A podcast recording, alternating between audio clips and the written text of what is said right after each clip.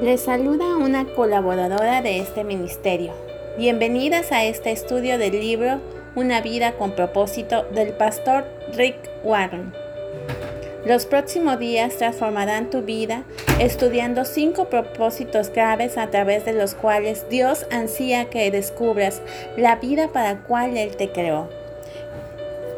Que vivieras aquí en la tierra y para siempre en la eternidad. Te invito a que nos acompañes en la reflexión del día de hoy.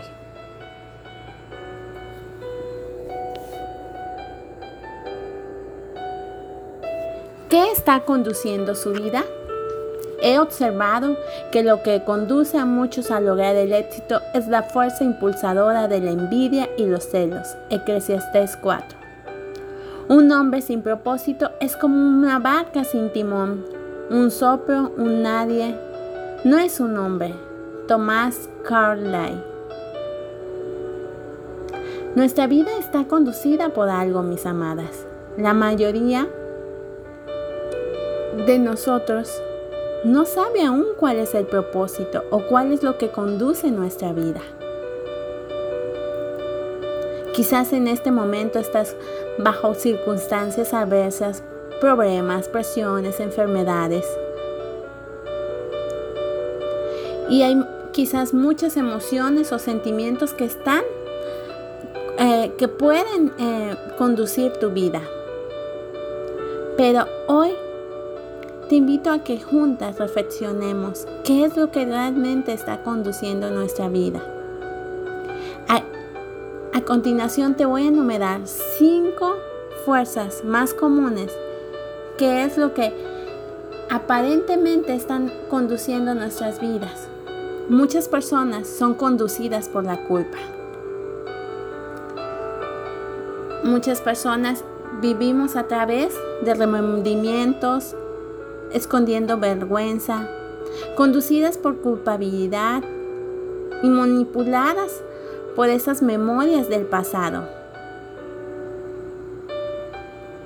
Cuando Caín pecó, su culpa lo desconectó de la presencia de Dios y Dios le dijo, serás un inquieto vagabundo sobre la tierra. Y muchas de nosotras somos esas inquietas vagabundas que están aquí sin ese propósito. Que la culpa nos llena tanto que no nos deja avanzar hacia nuestro propósito que Dios tiene en nuestras vidas. Muchas personas son conducidas por el resentimiento y el enojo. Se aferran a heridas que nunca pudieron lograr superarlas o que aún siguen ahí arraigadas. El dolor, la falta de perdón, ese enojo, esa ira que te hizo las personas y se cierran a ese a ese a ese resentimiento y están enfrascadas en eso cuando muchas veces la persona que nos ofendió o nos dañó siguió su vida y él continúa sin dolor y siendo feliz y nosotros seguimos enganchadas en ese dolor, en ese pasado. Los que han herido en el pasado no pueden continuar hiriendo en el presente a menos que se aferra al dolor a través de ese resentimiento. La Biblia dice, preocúpense hasta el extremo por el resentimiento, es hacer algo tonto y sin sentido. Olvídate de eso que pasó. Entrégaselo a los pies de Cristo y deje que ese resentimiento, ese enojo, sea Él sanándolo.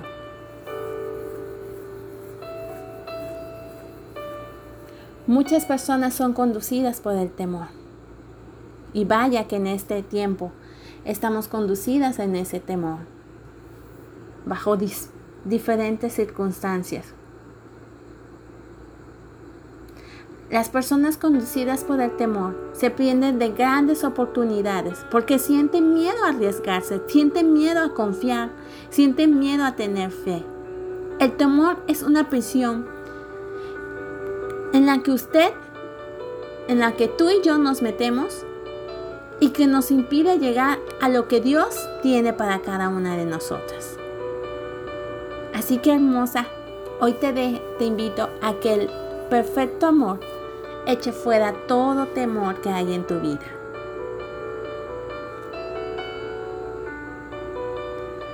Muchas personas son conducidas por el materialismo.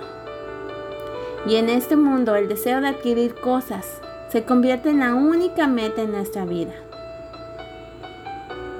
Y les recuerdo que lo material en algún momento se va a quedar aquí, hermosas. Las posesiones solamente proveen una felicidad temporal.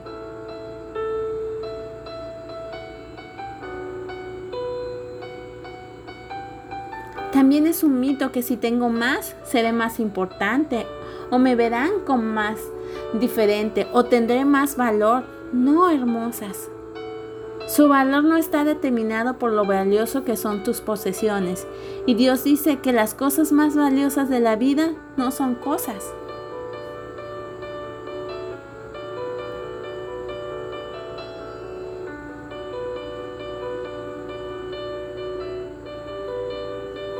Así que hermosa, si tú eres una de las personas que creen que lo material es lo más importante, no, recordemos que en este mundo solo estamos de paso y que eso material se quedará aquí en la tierra cuando nuestro Señor venga.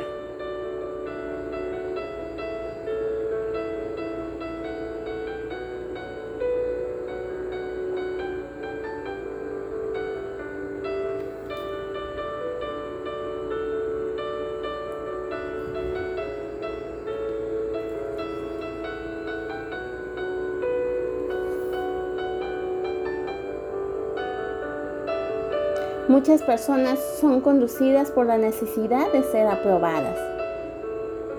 Y por el ser aprobadas realizan cosas que no son agradables a Dios. Realizan cosas que realmente están tratando, muchas personas están tratando de ganarse la aprobación de personas, de, de, personas que no son de bendición para ti. Desgraciadamente los que se dejan llevar por la multitud y se pierden en ella.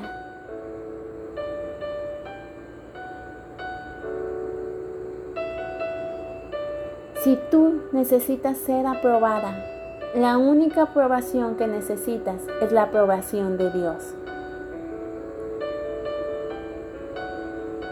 Hay muchos propósitos de vivir conducidos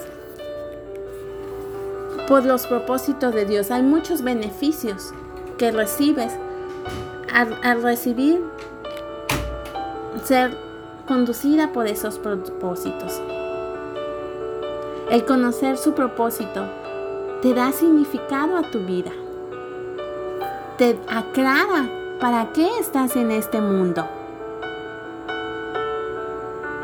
No gastes tus fuerzas y tus recursos y tu juventud o, o tus ánimos en cosas que no son realmente reales.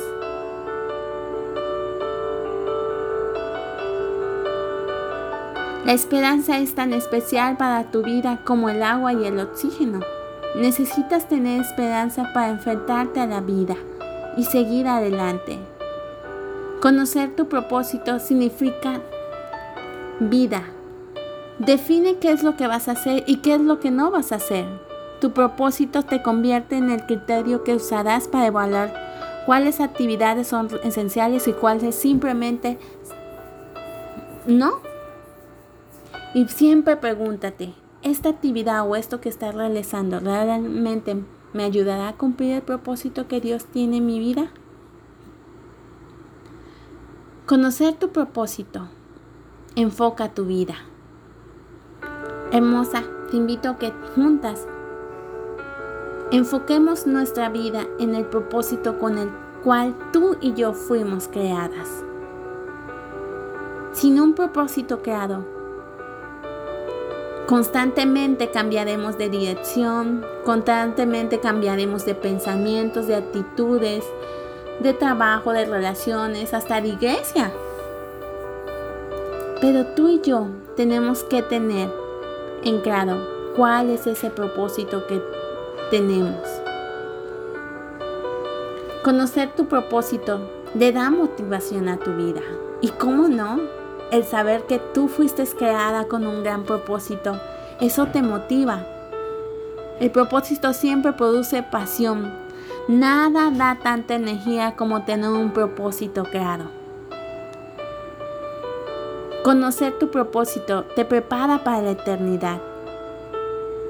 Muchas personas se, mm, eh, se enfocan en este mundo y pasan su vida enfocada en este mundo, en lo que realmente dejan en este mundo.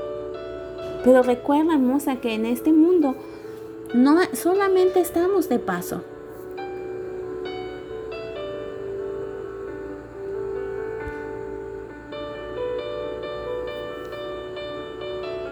Gracias por acompañarnos en el día de hoy, en este estudio.